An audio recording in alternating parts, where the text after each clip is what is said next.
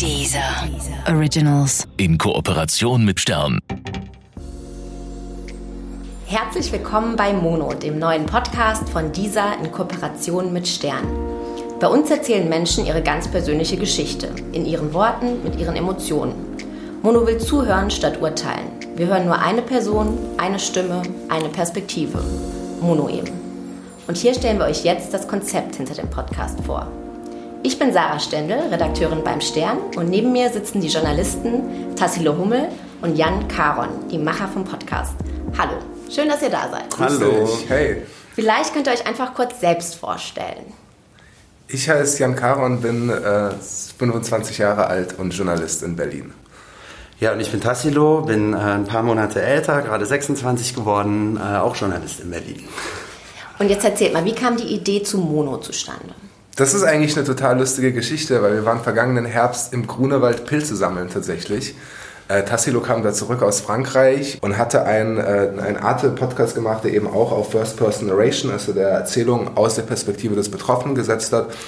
Und wir haben uns quasi zum Ziel gesetzt, das äh, zu übersetzen und daraus ein Format zu entwickeln, haben uns bei uns dann hingesetzt, einen Pitch geschrieben und ähm, auch recht schnell gestartet, die Protagonisten zu rekrutieren. Genau.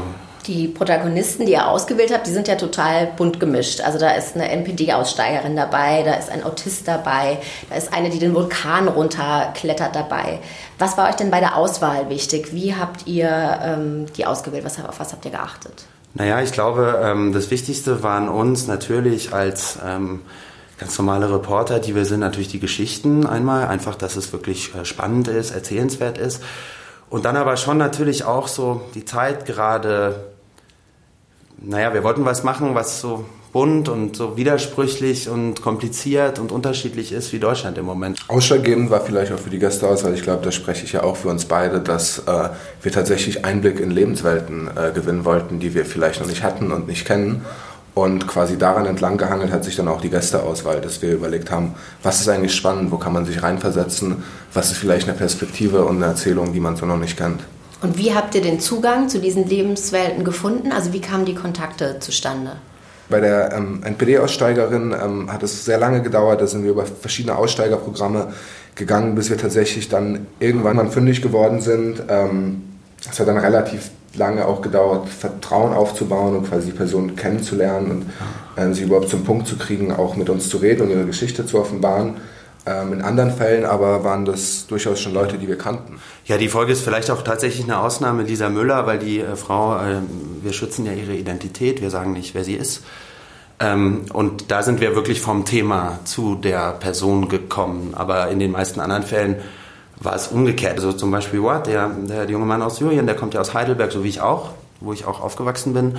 Und das war tatsächlich zunächst mal ein privater Kontakt. Ich fand den total interessant. Wir haben uns äh, oft unterhalten auf Partys und so. Und, und dann habe ich gedacht, Mensch, das muss man noch mal erzählen. Und so kam es dann eben. Das habt ihr auch ganz bewusst so gemacht, dieses Zuhören, dass wir wirklich immer nur den Protagonisten hören im Podcast. Warum habt ihr euch dafür entschieden?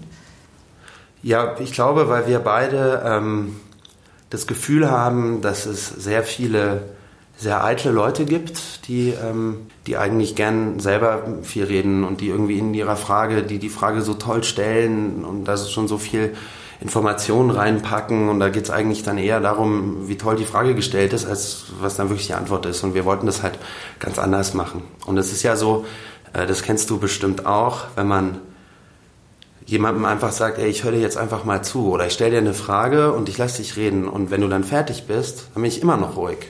Und dann fangen die Leute meistens an zu sprudeln ne? und so. Und das gibt dann halt oft einfach diese, ähm, diese Möglichkeit, mal wirklich an was dran zu kommen, wenn man mit seiner eigenen Präsenz, also wenn man sich da voll zurücknimmt. So, unsere Interviews waren auch immer so, wir sind jetzt hier zu zweit, aber wir haben das auch zusammen dann immer vorbereitet, recherchiert, aber dann immer alleine interviewt und dann ähm, oft intim, ja, irgendwo bei jemandem zu Hause oder bei uns zu Hause sogar, wenn wir die Leute ein bisschen besser kannten. Und dann sitzt man da und es gibt nur ein Mikrofon und man ist nur zu zweit. Und dann hört man dem anderen zu. Das ist einfach, das ist, ich glaube, man hört es auch in den Geschichten so. Da kommt einfach viel aus den Leuten raus, was vielleicht nicht kommt, wenn man mit so einer mega krassen Frage voll auf den Punkt wo der andere dann nur noch sagen kann, ja, stimmt. Mhm. Oder so. Ich habe Tassilo auch gleich am Anfang gesagt, dass ich eher mit Leuten reden will, anstatt über sie zu urteilen oder über sie zu reden. Also mir war dieses sich zurücknehmen, nicht kommentieren, ganz wichtig. Und ich persönlich aus einer Medienkonsumentenperspektive verspüre tatsächlich auch so ein bisschen Überdruss, dass ich teilweise das Gefühl habe, da versucht mir jemand aus dem Off jetzt was zu erklären, was ähm, er eigentlich gar nicht wissen kann und auch gar nicht so gut weiß, wie der Protagonist, der neben ihm sitzt. Das war tatsächlich auch ein Ansatzpunkt. Trotzdem ist natürlich so, dass wir Journalisten normalerweise äh, gewohnt sind, Sachen einzuordnen zumindest. Wie war denn das praktisch bei euch? Habt ihr wirklich keine kritischen Nachfragen gestellt oder wie sahen die Interviews aus? Na, so ist es nicht. Ich glaube, ähm, es, ist, es gibt verschiedene Ebenen. Wenn ich dich jetzt frage, wie schätzt du die Hamburger Stadtpolitik ein? Dann muss ich natürlich aufpassen, weil dann hast du eine Meinung. Ich finde, wenn man dich aber fragt, wie fühlst du dich oder wie hast du das erlebt, ähm, wie ist deine Geschichte und so, dann ist es schon mal eine andere Ausgangssituation. Aber trotzdem muss man natürlich darauf achten, dass die Dinge, die gesagt werden, stimmen, dass niemand zu Unrecht irgendwie da genannt wird, äh, mit, mit Vorwürfen besehen und so. Und ähm, man hört in dem Podcast ja nur diese 20 Minuten, die wir zusammengeschnitten haben, aber das sind ja ganz lange Gespräche. Das sind teilweise Interviews mit Jan Jückeln, hat Jan äh, vier Stunden fast gesprochen. Da wird natürlich sortiert schon mal. Und dann sagen wir, das, das ist interessant, aber das, das können wir nicht belegen oder das, das wissen wir nicht genau, das lassen wir dann weg und das ist jetzt auch nicht die Essenz davon.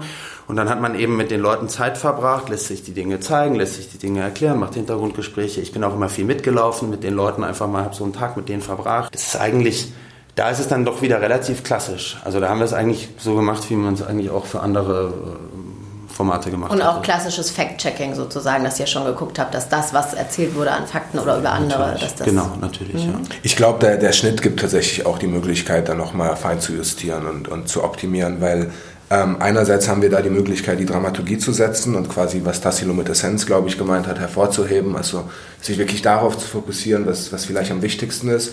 Ähm, und andererseits natürlich auch die Zwischenzeit, das Zwischengespräch und in einer gebauten, fertigen Folge auch, auch äh, die Möglichkeit besteht, Sachen zu hinterfragen, ähm, sich irgendwie bei einer dritten Quelle nochmal kundig zu machen und, und ja, quasi so Fact-Checking zu betreiben. Also das war uns dann auch schon wichtig. Welche Geschichte hat euch denn am meisten berührt? Gab es was, was euch in, im Kopf geblieben ist?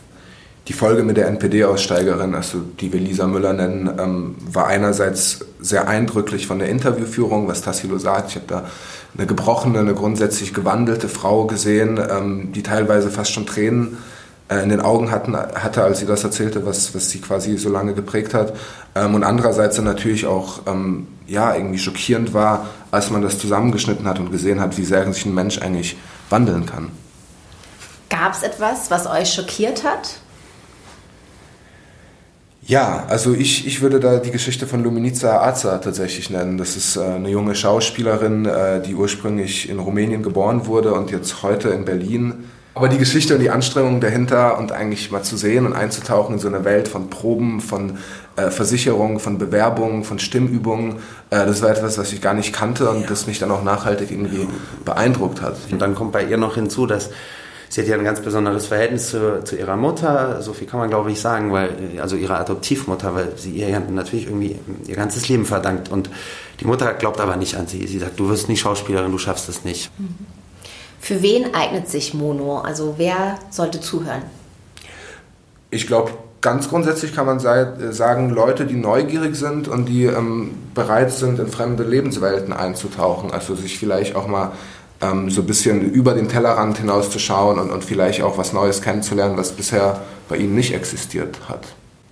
Und die Lust haben, sich ein bisschen Zeit zu nehmen, auch für eine Geschichte. Also deswegen ähm, freut es uns ja auch ähm, mit einem, dass, dass ihr uns unterstützt als ursprünglich Magazin, ja, dass man sagt, man nimmt sich wirklich mal die Zeit, man schaut mal genau hin, man hört mal genau zu wenn man jetzt natürlich irgendwie äh, ganz komprimierte vier Minuten will zu irgendeinem Thema, die sind dafür, die sind dagegen, so geht's jetzt weiter, dann äh, geht es natürlich bei uns nicht.